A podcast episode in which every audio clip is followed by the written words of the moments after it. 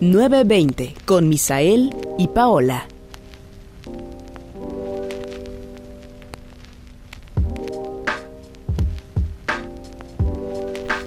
Amigo, ¿cómo estás hoy? Ma friend. Bien, ya tarde. Tarde, tarde, pero seguro. Tarde, pero siempre tarde, creo yo. No sé por qué siempre empezamos esto muy tarde. La verdad es que nos tardamos mucho en comer, creo yo. es que es, es, por si no se sabía, que no se sabe, por cierto, pero se supone que parte de ser 920 es que es del desayuno. Entonces, tenemos que desayunar primero y ya después grabar el podcast, porque si no, no cuenta. Sí, porque intentamos, creo yo, que fuera el desayuno, o sea, que mientras desayunáramos, grabáramos el podcast, pero creo que iba a ser como un poco incómodo aquí, entre comiendo y no comiendo, y que se escucharan eh, la masticada. A menos que usted una, sea un amante de los sonidos ASMR y, todos raros ahí. Y no les importa que comamos en el micrófono. pero por respeto al público que no le encanta esto. A público en general, pues primero desayunamos y después se graba, ¿no? Exactamente, pero el desayuno no falta. Sí, no, es parte el desayuno es parte importante de este podcast, básicamente. En eso se centra en la comida. Y hoy, por cierto, ya que estamos en época... ¿En qué época, my friend? Una época muy bonita, de las mejores del año, creo yo. Otoño. el otoño. No, pero sí, o sea, no sé cuándo vayan a escuchar esto, espero que ya sea pronto pero hoy es primero de noviembre, es primero de noviembre. Esto va a ser muy gracioso, porque no lo escuché como hasta febrero y eso no, no no, Tal vez en el 2030. Tal vez en el 2030 ya escuchen esto. Y pues eso, vamos un poco atrasados en subir las cosas, a destiempo, un poco. Pero el material ahí está. Pero es como esta época maravillosa de noviembre, ¿no? Muy colorida, llena de muchas cosas, creo yo. Al menos aquí en México, que es una de las cosas que me encanta de la cultura mexicana, ¿no? Celebrar esta parte eh, tan tradicional y tan bonita, creo yo. Esta vez un poco diferente por la pandemia, pero se va a celebrar, creo yo. Pero se celebra. Y, por ejemplo, en donde yo vivo, hay muchísimos viveros. Entonces, siempre eh, suelo, en mi recorrido eh, rutinario. Eh, mientras camino, las calles están pero repletas de cempasúchil y en serio que amo, amo muchísimo ver así como la diferencia de colores entre esas mismas plantas, Porque obviamente sabemos que hay varios colores que el naranja, el amarillito y hay unas hasta como entre rojo. Sí, más fuertes. Ya es como, es como un naranja ya muy rojizo. Y mis favoritas son esas, las que son como dos tonos. En la misma planta trae dos tonos de naranja. Y esas se ven súper padres. Sí, la verdad es que es como un... Digo, yo que tengo la oportunidad como de subir por acá a estos lugares. Eh, muy colorido y como que te llena de mucha buena vibra, como muy bonito, ¿no? Mucha paz, mucha tranquilidad, sí, porque ves a todos los lugares y están repletos de plantas, aparte de, de las ya tradicionales de cempasúchil, pues llenas de otras plantas y entonces es como que ves plantas por todas partes y es muy bonito, la verdad, el recorrido. Es vida. no, y en diciembre es otro espectáculo visual. Sí, creo que cada estación, ¿no? Y cada temporada tiene eso. Y, bueno, dentro de esta temporada creo yo que no solamente estas partes donde están las flores, pero sí la mayoría de México en general y de los lugares importantes o museos o cosas así tienen este este como esta vibra mágica, ¿no? Repleta de colores y tradición. Entonces, pues es muy colorido caminar mm. este, bueno, ahorita no se puede caminar por las calles, pero sí ver, ¿no? Toda esta eh, toda esta manifestación de la cultura en, en todo el estado, básicamente, en todo México, ¿no? Muchas tradiciones en muchos estados diferentes y que creo yo es una de las tradiciones que más nos caracteriza como México, ¿no? Hacia nivel mundial. Me parece muy emocionante, la verdad, esta época. Así es, my friend. ¿Sabes qué siento yo también? Que las plantas como tal, o sea, hablando en general, son como algo muy, muy, muy que le da vida a todo, ¿no? Sí. son, a final de cuentas, están vivas, pero de todas maneras un lugar con plantas es, es muy diferente a un lugar, un lugar que no tiene plantas. O sea, le da un plus a todo. Sí, un toque. Ya hablaremos más sobre las plantas en próximos episodios. Las plantitas. Pero a propósito de estas fechas, este o este mes de noviembre, donde hay pues muchas cosas en las que se pueden hablar, decidimos traer algo. ¿Qué es, my friend? ¿Qué, ¿De qué vamos a hablar el día de hoy? Hoy vamos a hablar de algunas historias. Ton, ton, ton. historias de terror. Algunas historias de terror porque también México, creo yo al menos, porque no no tengo al menos ahorita así como algo rápido que se me venga a la mente de otros países que se parezcan a las leyendas y a los mitos que Porque en Estados Unidos el terror son los pues niños. sí, no, creo que en. Estados Unidos es Y un poquito ya más de terror. O sea, es más sí fácil tener miedo a entrar a tenemos como la una cultura escuela. del terror, pero que- que muy diferente a comparación de México, porque en Estados Unidos siento yo más como terror de ficción, ¿no? Terror como el de las películas, ah, pues que te sale, yo qué sé. no. ¿Qué me dices Jason en tus los- sueños, ¿no? ¿Sí es Jason el de los sueños? No, no. es Freddy. Ah, Freddy. Freddy. ¿Cómo que Uno, Jason? dos. Eh, Ay, No, no, no. ¿Y qué me dices de los payasos? O sea, eso, ah, yo, yo siempre he tenido un terror a los payasos, pero aquí en México el terror que le tengo a los payasos no es a que me vayan a matar, sino a que me vayan a asaltar. Te lo juro. Siempre he tenido miedo de estos payasos que suben a la ruta. Porque, Cuenta. no sé, es que siempre ha habido como mala fama en ese tipo de, de, de payasos, los, los que suben a las rutas específicamente. Entonces, cuando yo andaba por ahí en algún recorrido en ruta y se subían payasos y era como de, ay, por favor, que no me vaya a saltar y hasta los ignoro, la verdad. Cosa que a lo mejor no me conviene tanto, ¿no? Porque si, si es un asaltante, más vale caerle bien, ¿no?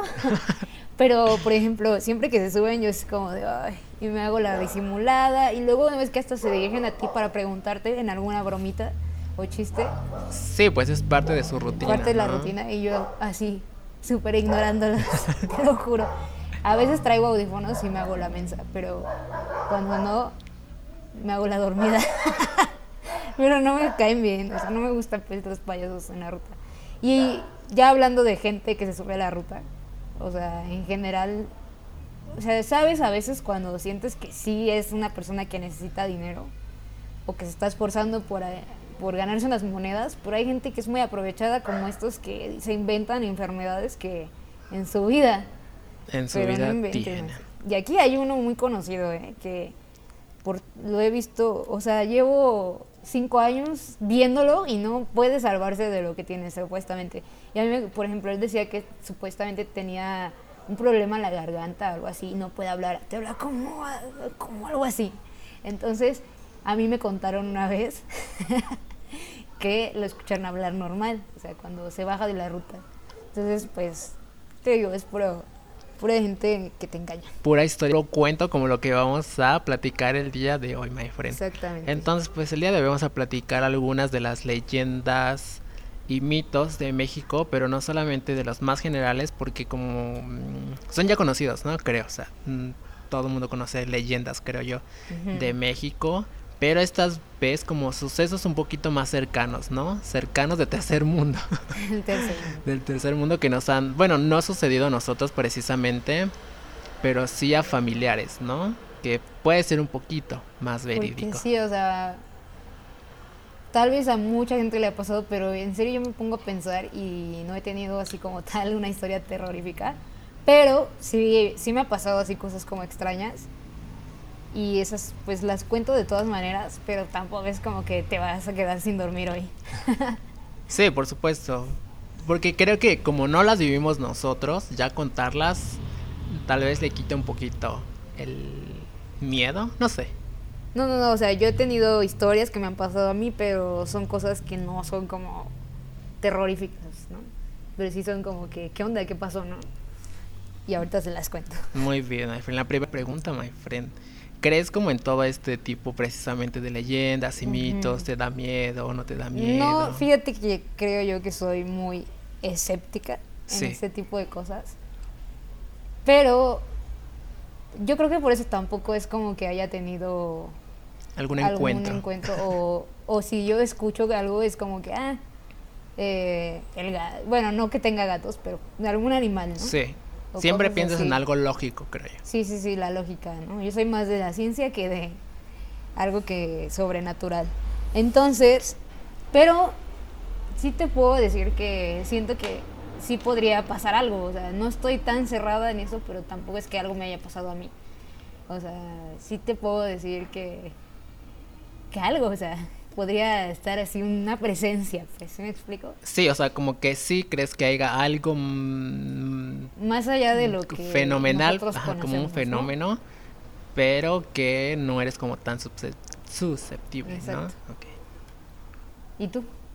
Em, pues yo creo que igual un poquito que tú. eh, yo siento que sí existen obviamente como estas dos cosas quizá, ¿no? Como cosas paranormales y así, ¿no? Pero que tal vez no somos tan susceptibles porque eh, no es- somos o no, no estamos como tan expuestos a esas cosas, ¿no? Exacto. Entonces yo también como en primera instancia piensas en cosas, o sea, que si se cae algo piensas como en lo físico primero, ¿no? Mm. Y ya después dices, bueno, si no se pudo explicar, vamos a decirlo así, como por la física, pues tal vez es algo como paranormal, pero tampoco es como que me centre en esas en cosas, buscar ¿no? qué pasó Exactamente. y estar mil cosas, porque no, a eso sí no. No, digo, no también su, re- su respeto, ¿no? Digo, su respeto a las cosas paranormales. Este, pero que, eh, pues que sí, que sí podemos creer que están ahí, ¿no? De cierta. O sea, que no lo descartamos, que no nos ha dado la idea precisamente de que existen, de que están ahí. Entonces, my friend, ¿cuál es tu primera historia, my friend? Bueno, les voy a contar lo que yo he llegado a experimentar. Por supuesto. O sea, por ejemplo. Se me sube el muerto. Ah, bueno, esa es una cosa que sí me ha pasado, por supuesto. Mm, Pero no lo asocio. O bueno, podría decir que sí, porque la verdad, estando dormido, a mí, por en el personal, sí me ha pasado que entro en un pánico así horrible. sí. Y así cañón. Que esto tiene dos vertientes, ¿no? La parte de se me sube el muerto, algo como creencia mítica, Ajá. mexicana. Y la explicación Y la expli- científica, sí, claro. que ya existe, ¿no? La explicación científica. Exactamente. Entonces, pues existen las dos maneras y pues eso. pero sea científico, que sí creo que haya que sea un, un fenómeno que pasa, o sea, el cuer- que le pasa al cuerpo. Sí, por supuesto. Pero aún así, sí es como un terror horrible lo que te pasa así cuando estás dormido, porque, o sea, como despertarte y ver que no te puedes mover es como súper feo. Nunca me ha pasado, my friend. ¿En serio no? No. No, a mí sí me pasó ya como unas tres veces tal vez. Dios. Y se siente bien feísimo, te lo juro, no, no me gusta que pase.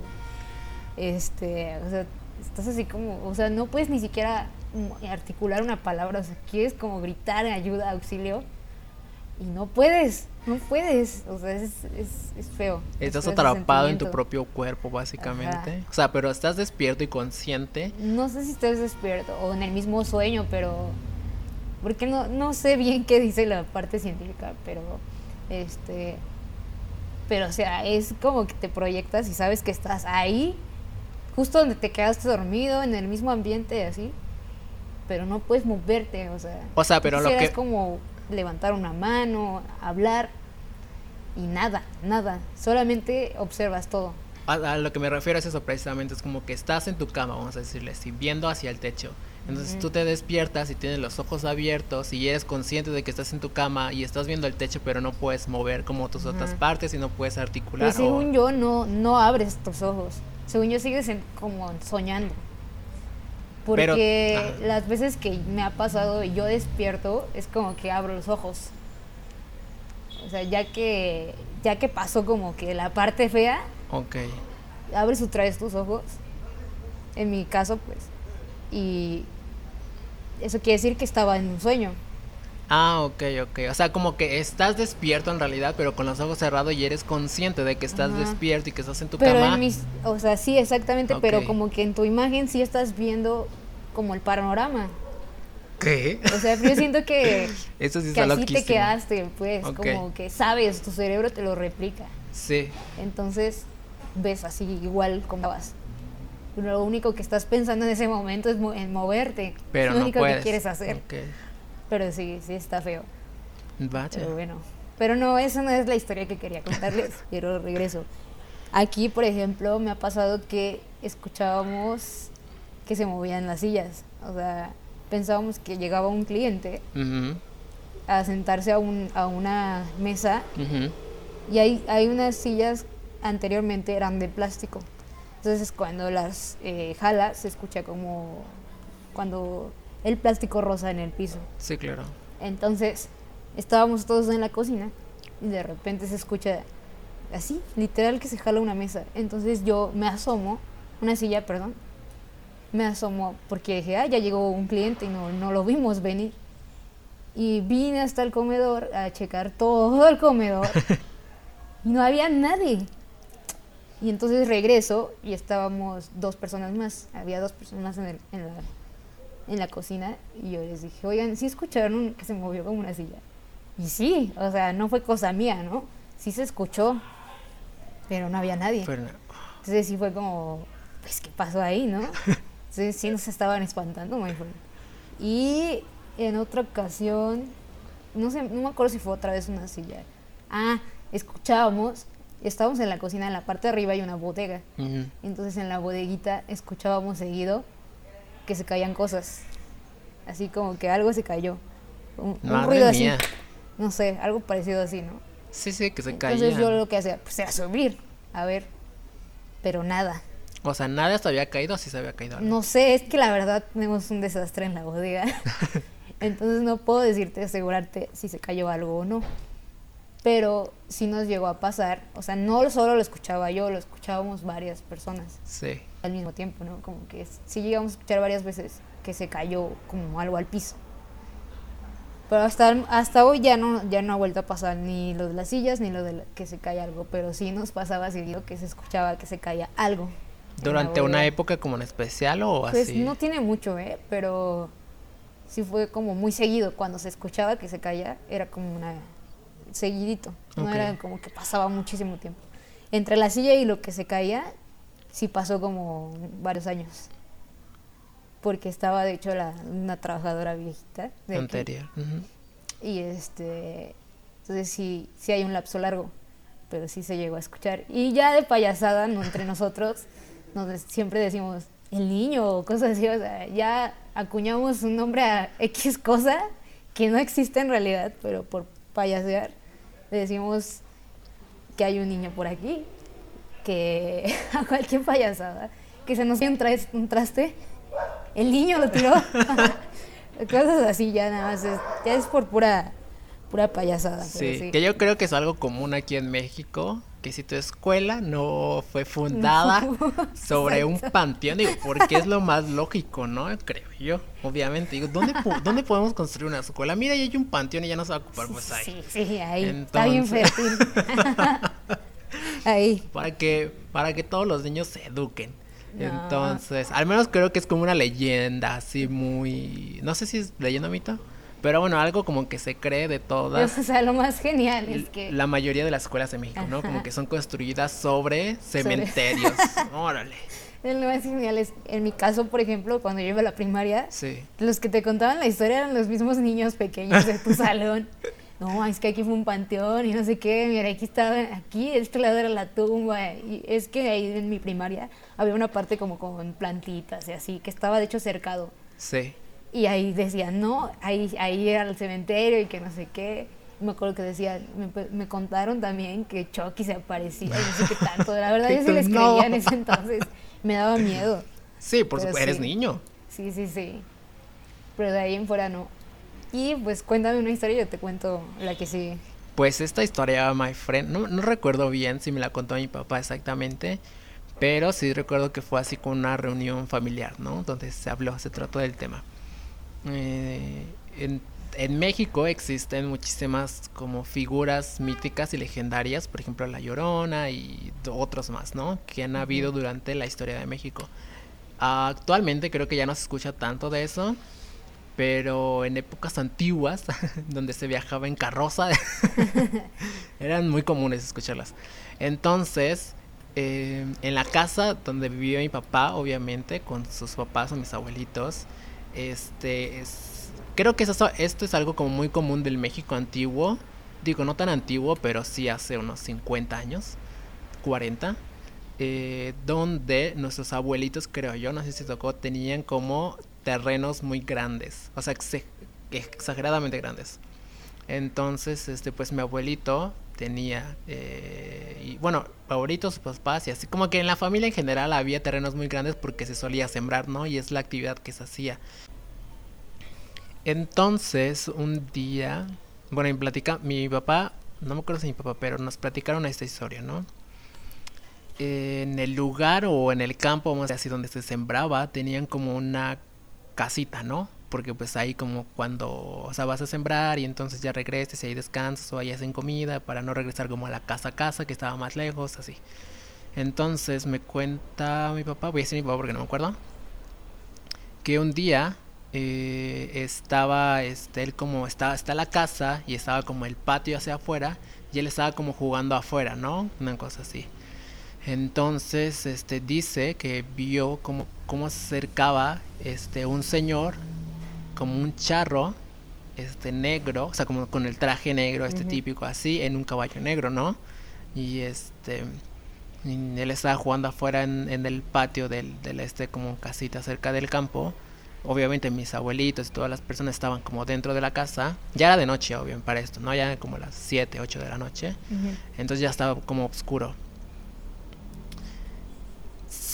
o sea, mi papá está jugando afuera ve como que se acerca este señor o este charro, este, se acerca y como que empieza a platicar con él, ¿no? Y nos cuenta que pues que no se acuerda muy bien como exactamente como la conversación que tuvo, una cosa así, pero que dice como que, que, que, le, que le dijo el señor, este,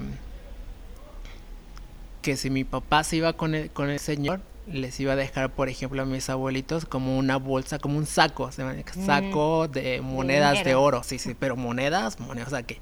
Doblones. doblones pesados. Este, no, pero que sí recuerda a mi papá eso, ¿no? Precisamente, que, que sí como que vio la bolsa con, o sea, pero yo me imagino la escena como de película, ¿no? De esas donde te abren la bolsa y brilla así de, de, del oro. ¿Viste alguna de los cuentos de la calle Broca? Sí. Y no es que estaba el sol así y se venía con, sus con su traje así porque era muy ah, brillante. Entonces de repente abre, así, así. Pues así más o menos. Este, la bolsa, ¿no? Llena de oro. Y entonces en eso mi papá muy inteligente se como que no sé cómo sucedió bien, pero como que dice como que se mete a la casa para como para decirle, como para como para proponerles la idea, ¿no? Por algún motivo a mis abuelitos. Y este tu papá tenía más o menos unos... Yo me imagino que como unos 6, 7 años, ¿no? Así una cosa... o sea, pequeño todavía. Que estaba más o no, menos no, no, no, no, Entonces... Bueno, al menos se regresó a preguntar. Sí, o sea, como que se regresa y les dice a mis abuelitos que allá, dice, allá afuera hay un señor vestido de charro que dice que si me voy con él les va a dejar como unas... mucho dinero, pues, a eso me refiero, como sacos llenos de, de, de monedas de oro. Y entonces obviamente mi abuelita como que se espanta en ese momento y entonces salen y ya no hay nadie, ¿no? O sea, ya no está. O sea, pero creo que yo lo, gracioso de esto es como que siendo tierra, porque es un campo obviamente, no hay como rastro tampoco, ¿no? O sea, porque los caballos dejan, como sus pisadas y así. Entonces, este, digo, mi papá creo que estaba pequeño, entonces pues como que igual no le hizo como tanto, o sea, como que no le movió tanto, ¿no? O sea, como que a lo mejor pues un señor y ya, no le importa. Este, pero son como las leyendas que se cuentan. Ahora, ese personaje, el charro negro, no sé si lo habías escuchado alguna vez. Creo, pero la verdad no tengo el dato así bien de qué, qué hizo o qué onda. Pues se supone que sí, que efectivamente eso hacía. Que buscaba, por ejemplo, sí niños, pero como a familias que tuvieran como, como carencias o por ejemplo algún enfermo, ¿no? o sea, donde se necesitara dinero y entonces ya iba como y que le proponía como a los niños, creo yo, así como, ah, pues te vienes y le dejo dinero a tu familia, una cosa así. Entonces, pues, cuando me la contaron, yo dije, wow. wow. sí, porque sí como que es algo que sucedió dentro de la familia cercana, ¿no? a eso me refiero. Entonces, yo desde ese momento como que sí tengo grabado esto, pues, de los charros y lo negro y estas cosas. Y, me trato de imaginar la historia y como que sí impone un poquito, un poquito de miedo. No, sí, está feo eso. Si se hubieran llevado a tu papá. Imagínate, my friend, ¿dónde estaría yo? Tal vez tu papá estuviera en el casillero de David Jones. Junto a sus calcetines sucios. Junto a sus calcetines sucios. Tómalo o déjalo. No, no, no. Bueno, te cuento yo otra anécdota que pasó por acá también en mi familia. Una tía, eh, cuando iba a la, a la primaria, me parece, Mm, eh, te estoy hablando de, yo quiero pensar como de los ochentas, un poco antes yo creo, setenta y tantos. Eh, estaba un grupito jugando con la Ouija. Entonces, Mm, ahí Muy estaban- propio. Muy propios, ya saben. Estaban ahí. Mi tía no estaba jugando, pero por curiosa se acercó a ver porque había un grupito viendo también de qué iba y qué estaban haciendo. Más o ¿no? menos como cuántos años dices que tenía. Estaba creo que en la primaria, entonces tenía, pon tú que 10, 12 años. Mm, por 12 años mucho. máximo, sí. O no, no estoy segura si primaria o secundaria, punto que entre 12 y 15 años. Ok. Eh, y entonces, eh, pero te digo, ella no estaba jugando nada más, se acercó a ver y en una de esas le preguntaron a la Ouija que con quién quería jugar. ¿no? Y les contesta el nombre de mi tía. No, se espantó horrible. Y obviamente no jugó, pero sí, sí fue, fue una de las anécdotas que si dices, no inventes, sí está feo, ¿no? O sea, te digo. Y, o sea, eso es cortita, es nada más eso. Pero sí son cosas como que dices, no manches, sí pasa. Sí, pues claro. ¿Y pero qué hizo Este, tu tía? O sea, se le no contó. nada, nada más, este, Pero le contó como a sus papás o nunca lo contó hasta después. Pues sí, no sé si, en- la verdad no, no estoy segura si en ese momento les contó o no, pero pues, es una anécdota que, que nos ha contado a todos, ¿no? Que es de la familia, pues. Y sí, sí, es, no, pues sí. Porque te digo, ni siquiera estaba jugando, nada más estaba ahí. Sí. Y este. Bueno, te cuento otra. También otra tía. Eh, esta es en casa de mis abuelos. Eh, cuando estaban chiquitos, ¿Tus tíos? mis tíos. Ok. Mi tía, yo creo que tenía unos 6, 7 años, tal vez también estaba chiquita. Eh, estaba en el patio de la casa. En ese entonces la casa pues no estaba terminada y la barda daba como a la casa de, de, de la parte de vecino. atrás. Ah. De vecino, pero era de la parte de atrás. Sí. Entonces ahí estaba mi tía jugando, no sé qué estaba haciendo en el patio y en una de esas vio a lo lejos que estaba mi abuelito, o sea, su papá. Mm. Y le empezó a gritar, papá, papá, pero no le hacía caso. Entonces, pero para ella era mi abuelito. Entonces, no le hizo caso y se iba a regresar a la casa. Y de la casa viene saliendo mi abuelito. ¿Qué? Exactamente, entonces sí se espantó porque acababa de ver a mi abuelito en el patio. Pero, o sea, por más que le habló, nunca le hizo caso. Entonces, ahí sí también fue como de. ¿Qué pasó, no? O sea, imagínate, y aparte tenía siete años, ahí sí se espantó feo también.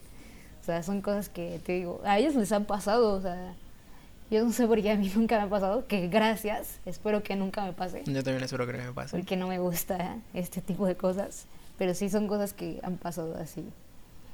Y bueno, no sé si quieras contar otra. te ¿Le, le yo- contó a tu abuelito eso? Sí, sí les contó, pero no sé si en ese momento, pero ya sabes que a veces a los niños no me creen. No sé, pero a la fecha nos sigue contando que clarito vio la silueta de mi abuelito así en el patio, así igualita. Era él.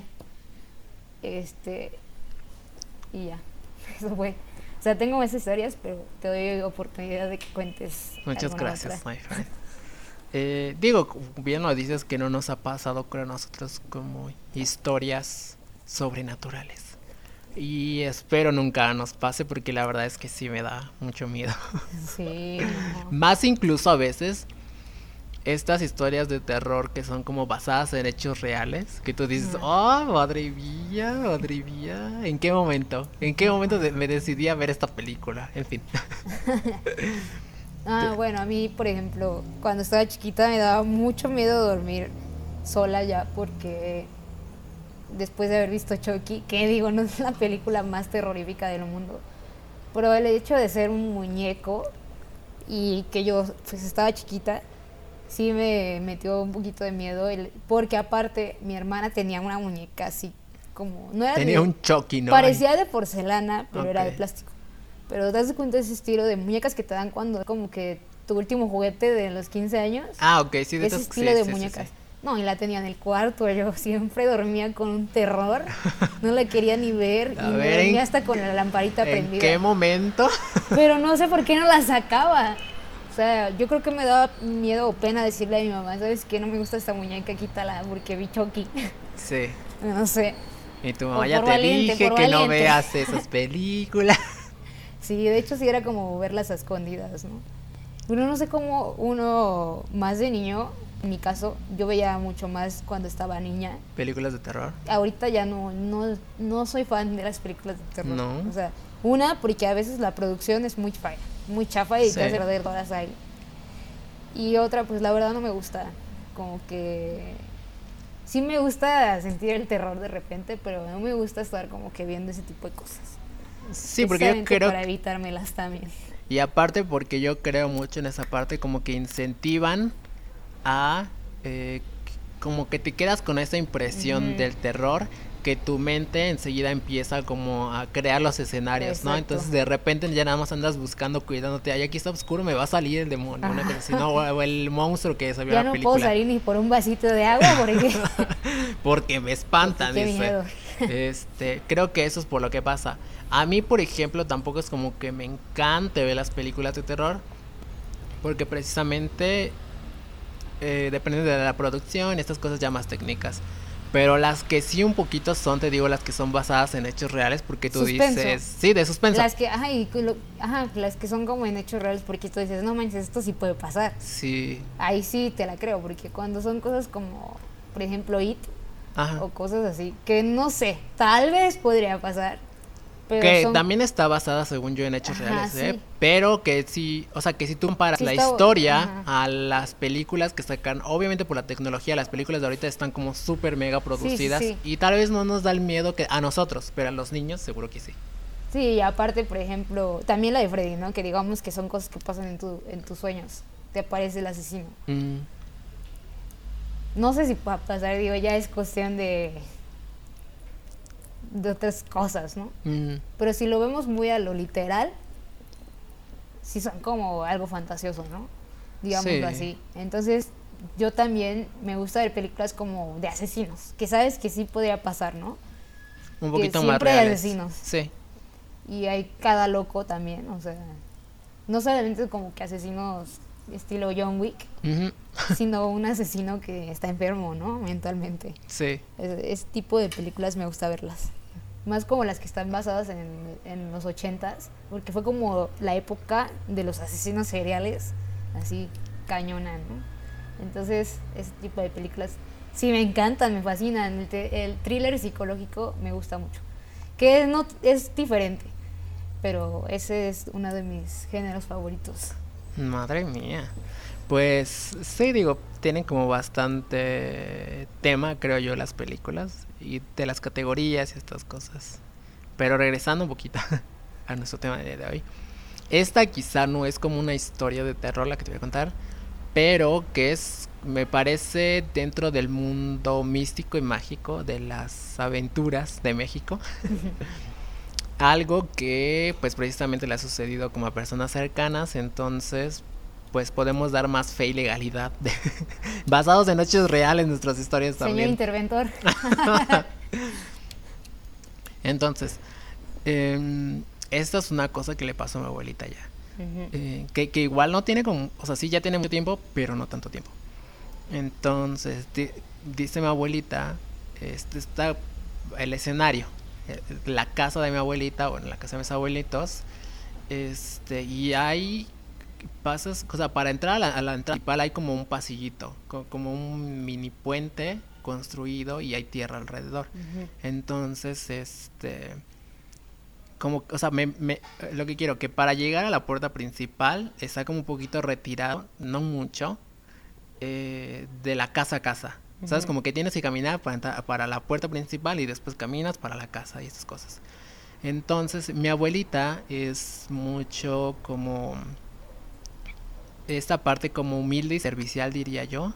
Entonces, antes, por ejemplo, se, se suscitaban más estos casos y cuando era pequeño me, me tocó verlo, que si había como gente en necesidad, eh, como que mis mi abuelita le ofrecía comida, pues. Entonces, este, a veces iban como ahí a la casa, tocaban y, y sí era gente que en verdad como que no tenía dinero y cosas así y decían como, oh, pues no tiene como un poco de dinero, algo así, y mi abuelita en vez de darles dinero, pues les daba de comer. Entonces como que sí pasaba frecuentemente, ¿no? Ese tipo de cosas, como que la gente fuera a tocar y, y mi abuelita les daba de comer. Entonces platica mi abuelita, dice que, que un día tocaron y, y sale alguien, ¿no? Este, y que era como una, una mujer, dice mi abuelita. Entonces, este, que la vio y que ella pensaba como que quería como de comer y no sé qué, ¿no? Y de repente le dice la mujer, como la, la señora, ¿no? Le, le dice, le dice así, literalmente, caso donde yo me acuerdo. Le dice como, tráeme como todas las joyas y los como cosas como de plata que, que se manejaban antes que tengas en tu casa que yo te las voy a cuidar mejor. Así como una frase corta, pero tratando de decir eso. Y que mi abuelita como que se quedó así como, ¿qué me estás contando? ¿Qué? ¿Me estás robando de una manera elegante? ¿De una manera e- amable? Exactamente. Y entonces dice mi abuelita que, que le tomó, o sea, como que tomó la señora la mano de mi abuelita Ajá. y que eso fue. Y que de repente dice que mi abuelita como que inconscientemente, mi abuelita fue por las cosas y se las trajo a la señora y la señora se fue. No manches, le robaron. No, no, no. O sea, sí, pero obviamente no como todas las joyas así, Le- ¿no? Le robaron con un hechizo. Ah, eso, eso es lo que voy. Eh, se supone que este tipo de cosas, digo, en el pueblo y así, eh, o en el México antiguo de las leyendas, eh, se supone que, que eran como, o que son como brujas, ¿no? O sea, como que van y, y precisamente de una manera Unas elegante, unas gitanas, te roban. Eh, Pero sí, lo que me, me platicó mi abuelito, o yo me acuerdo, que dice que sí, que precisamente, dice que yo involuntariamente, dice, aunque yo sabía que no era una buena idea y que no quería hacerlo, lo hice, dice, no, como que no hubo manera de, de no hacerlo, ¿sabes? No manches. Entonces, obviamente no fue así como muchísimo, ¿no? Pero digo, Digo, qué feo, imagínate, cualquiera puede llegar, te, te agarra de la mano, no sabes ni qué estás haciendo. ajá. O sea, sí, pero fue, digo, tampoco es como que sea algo normal, creo yo, ¿no? O sea, algo así como, que hola, buenas tardes, y entonces ahí, ¡zas! ya caíste. Entonces, fue- es algo como que yo recuerdo. Digo, tampoco fueron así como muchísimo dinero, pero sí como que le dijo así como los recuerdos de tus hijos, o como de esas pulseritas que te daban cuando De eres plata, pequeño, ¿no? ándale, esas cosas, ¿no? Entonces, pues recuerda esa historia, my friend. Y Inventes, my friend. sí, también son cosas interesantes, creo yo. Se me figura un poco a. Digo, no sé qué tipo de cosa habrá utilizado esta persona, como si un hechizo o algo así. Porque digo, ¿tú crees en, el, en la hipnosis? Oh, mira, sabes que yo creo que sí, pero hasta cierto nivel, ¿no? Porque que- científicamente los psicólogos, según yo, o los psiquiatras, no, no sé, de los psicólogos creo, utilizan la reversión, regresión Ajá. Para, y que creo yo es un tipo de hipnosis, Sí, creo que sí. para em,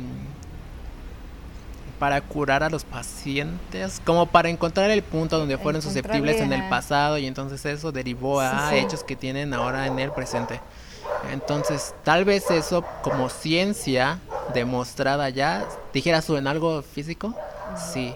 En regresiones o en hipnosis, tal vez así ya más fuertes, como la de las películas, ¿sabes? Ah, Como, oh, ven aquí del público, ven, y, y ahora te- ah, eres una gallina, y mm, tal vez Cuando no tanto. así, vas a ladrar. Exactamente.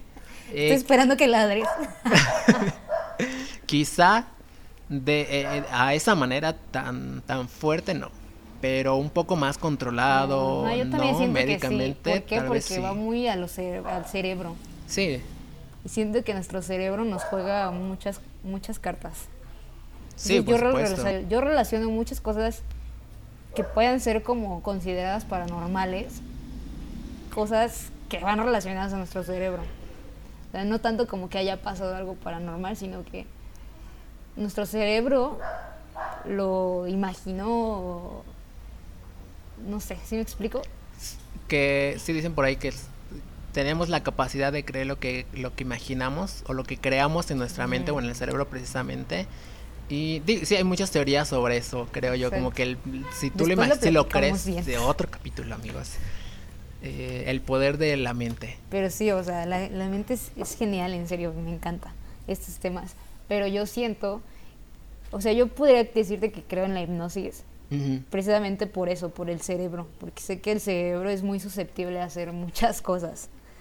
Entonces, así como puede decirnos, eh, no, ¿cómo crees no puedes volar? Puedes decirte, estás volando. Sí, claro, y aunque físicamente no estés volando, tu cerebro recrea esas sensaciones en tu cuerpo. Exacto. Entonces, no sé si la persona que con la que se topó tu abuelita haya de alguna manera la hipnotizó o ya estamos hablando de otra cosa, ¿no?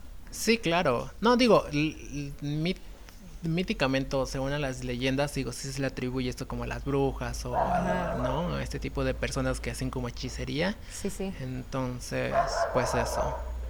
Y te digo, me recuerda a The Umbrella Academy, ya sé que no la has visto, pero No, todavía no. una de las personas que, bueno, son, me parece que seis o siete hermanos, pero todos eh, no son sangre, son personas que nacieron el mismo día, pero haz de cuenta que los reunió un millonario porque todos estos nacieron con habilidades especiales. Y una de las habilidades de una de las chicas Sí. es que hace rumores y de cierta manera hipnotiza a la gente. Entonces me recordó precisamente eso por la frase que Oh. dijo la chica, la persona que con la que tu abuelita se topó. Sí. Por ejemplo, ella dice, escuché un rumor de que ya lo que quiera que tú hagas, lo dice, ¿no? Por ejemplo, escuché un rumor de que eh, vas a matar a tal persona, ¿no? Entonces tú vas y lo haces. O sea, como que de repente entras en un trance y lo haces. Lo haces. Entonces así se me figuró precisamente porque la señora dijo,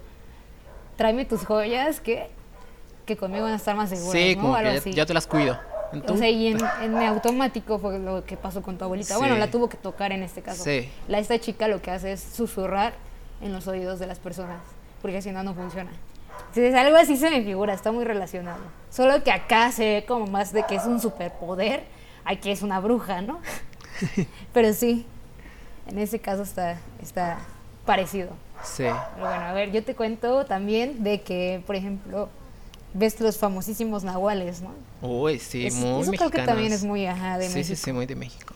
Y decían que aquí en mi pueblito había, eh, o sea, hace muchos años, uno de los vecinos Mm. decían que era un nahual. Y eso lo supieron después porque andaba por ahí, no sé si, un- si en forma de perro, la verdad recuerdo, no recuerdo el animal. Voy a poner un contito, un, poco de contexto para la gente que no es de México, nos Ajá. escucha de las afueras. Pero los nahuales en la cultura mexicana antigua eh, son estas personas que hacen como hechicería y que se pueden transformar en animales, ¿no? A lo que yo sé. Sí, así. Entonces, decían, pues, porque resulta que, mm, te digo, no recuerdo si era un perro, creo que sí, pero, ay, no me acuerdo muy bien de la historia, pero sé que ya en- cuando estaba en su forma animal, le, le dieron un machetazo.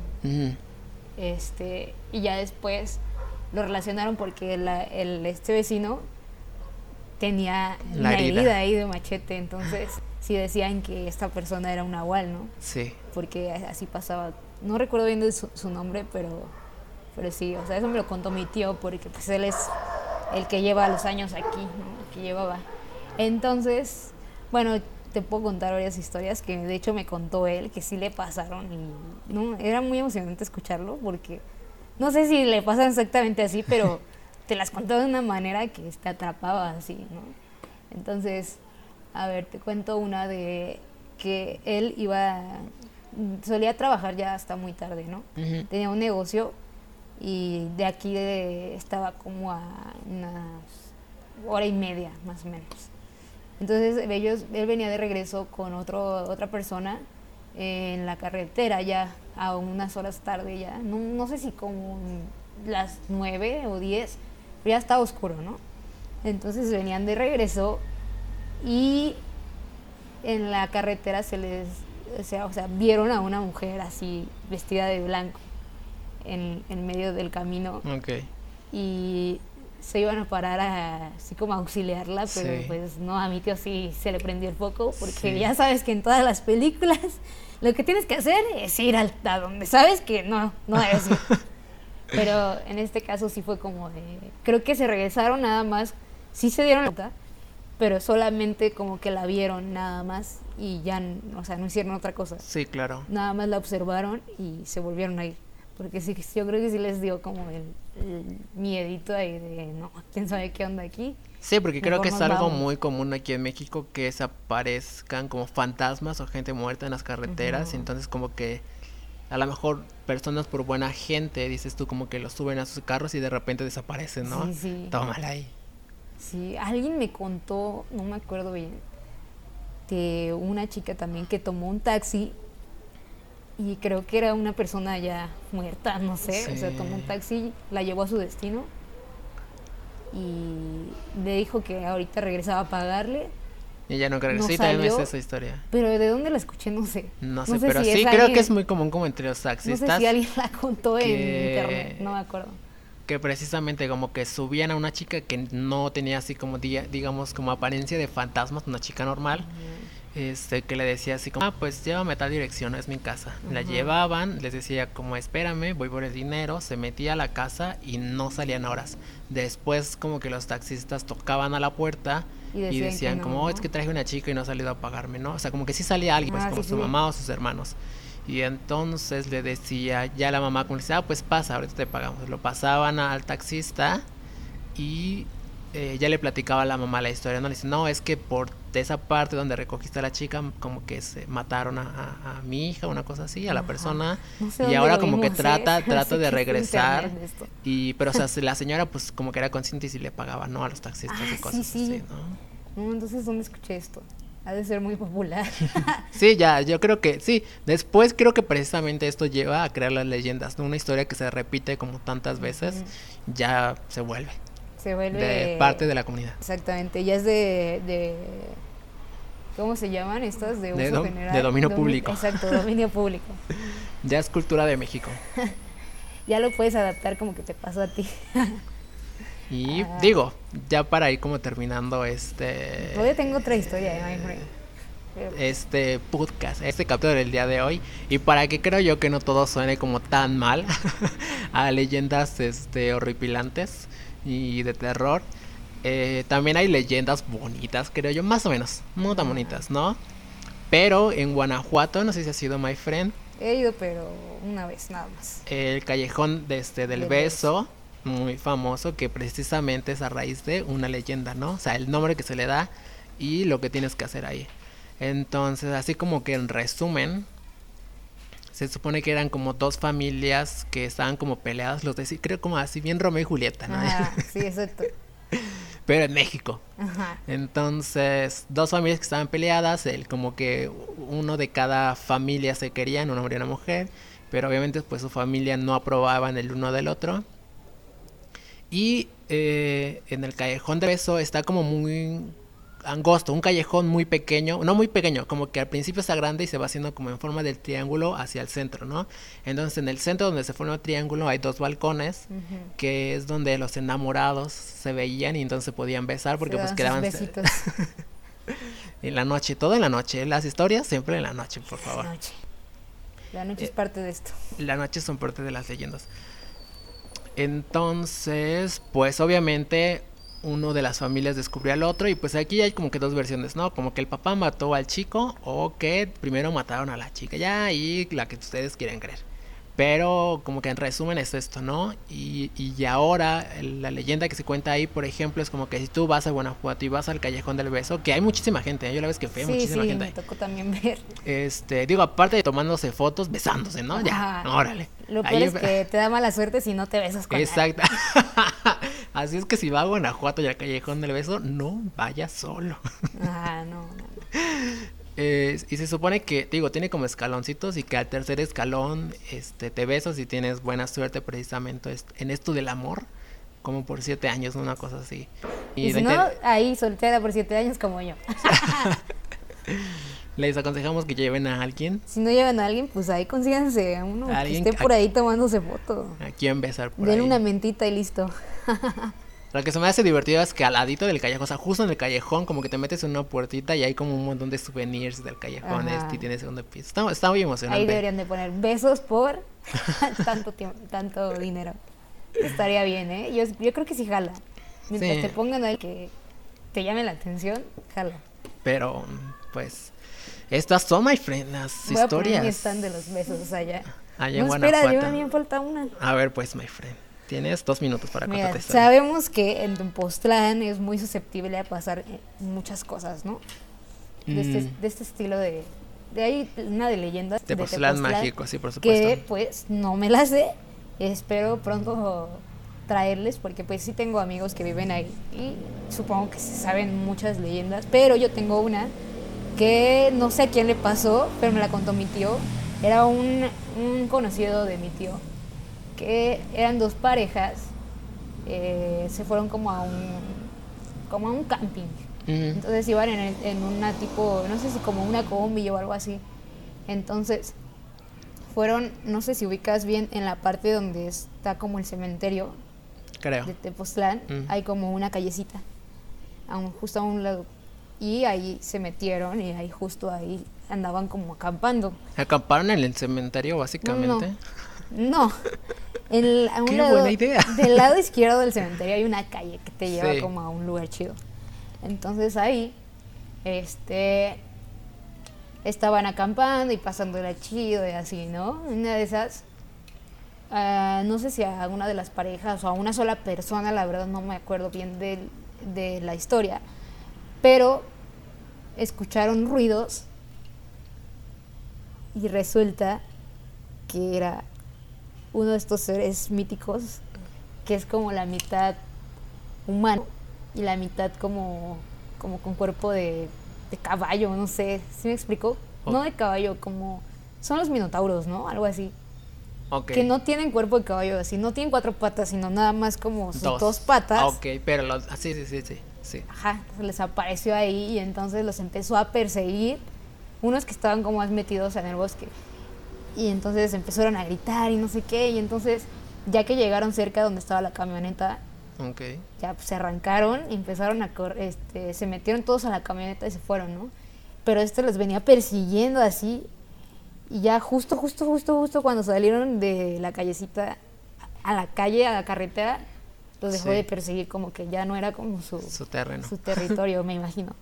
Pero sí, o sea, imagínate, encontrarte un ser así como que ya es otro nivel, ¿no? No. Si de por sí un... Si de por sí que se mueva la silla, la ya, da silla miedo. ya da miedo. Pero sí, y a mí me pasó, o sea, no me pasó algo sobrenatural, pero sí me dio miedo, ¿no? Que en una ocasión me fui con, eh, fui con mi hermana y unas amigas y una amiga de mi hermana que es de allá. Este, fuimos a eh, este lugar que se llama Las Cascadas, que Sí. es donde hay como venados. Ujú. Pero justo nos tocó que pues, no había, No había cascada venados. porque Ni no había- venados, ni dice. venados, no vimos nada. Pero haz de cuenta que nos metimos, llegamos hasta donde se supone que se hace la cascada chida, pero como no era temporada de lluvia, estaba como pues vacía. Sí. Eh, pero la hermana, la amiga de mi hermana lo, lo- nos empieza a decir, no, aquí siempre hay duendes y no sé qué, se aparecen aquí, siempre están como que los duendecitos. Y sí le creo, ¿no? Como que se ve que es muy, muy de ese estilo, o sea, ella, Sí. como que sí le creo, o sea, pero pues obviamente no vimos nada. Y no esperaba tampoco esto de, yo no fui a ver duendes, yo fui a ver venados y agua. Y una cascada. Perfecto. O sea, pero pues sí te metió como el miedito ahí, ¿no? De que estás justo en el lugar y te están ahí diciendo, no, aquí se aparece y así y así. Entonces, haz de cuenta que en el camino que recorrimos para llegar a la cascadita está como una reserva donde están los venados, supuestamente. Ok. Que está así como separado, hay unas rejas y toda la onda. Sí, digo, para cuidarlos. Ajá. Pero, y hay un señor que está cuidando ahí, y ya se uno saluda y así. Pero se cuenta que todo está solo, todo. Solamente está el señor ahí. Entonces, el, a mí lo que me dio miedo fue el señor. Entonces, ya vamos de regreso y dice el señor, ¿no quieren pasar eh, a ver a los venados que no sé qué? Y yo, pues obviamente, nosotras dijimos, ah, pues sí, si, si queremos verlos, ¿no? Sí. Pero entonces para esto ya estamos como casi entrando a la reserva, pero su amiga de mi hermana venía con otros dos amigos de ella Sí. y los tres no quieren entrar y dijeron, no, pues entren ustedes, nosotros nos quedamos aquí por cualquier cosa. y obviamente... ¿Y tú dijiste, qué? no, pues ¿qué nos va a hacer el señor? No, gracias, yo no paso tampoco. Entonces sí fue como el terror ahí. Pero ya no, ya no entramos porque sí, el señor sí estaba como medio terrorífico. Sí nos dio cosita. Igual y no, pero la esta amiga de mi hermana sí nos metió como Pero que también, sustito. Paola, vamos a ver. Y si estamos como en un Si lugar alguien, bien si alguien te invita así en un lugar lejos de la civilización a entrar a un lugar, "Ah, sí, por favor, yo quiero entrar. Pues era una reserva, se veía que era como una reserva. Bueno, pues, en fin. ¿Quién sabe? Pues no. Pues hasta aquí nuestras historias mexicanas verídicas basadas en hechos reales. Bueno, no, al menos de ciertos familiares, creo yo. O ya locales algunas. Hmm. Esperamos que las hayan disfrutado. Que nos cuenten sus historias. ¿Qué les pasó a sus papás? Sí, sí, sí. o si no, han tenido experiencias paranormales. Pues que nos las cuenten, que nos escriban. Las leeremos algún día. Claro, si es que nos las envían algún Si día. es que nos las envían algún día. Pero y- sí. Pues aquí estaremos, my friend. La listos próxima. Para las siguientes aventuras. Listos para las siguientes aventuras. Ya casi se viene diciembre. Qué emoción. Otras anécdotas también. Otras anécdotas también. Pero sí. A ver qué tal se pone todo. Pues nos vemos, my friend. Adiós. Adiós, amigos. 920 con Misael y Paola.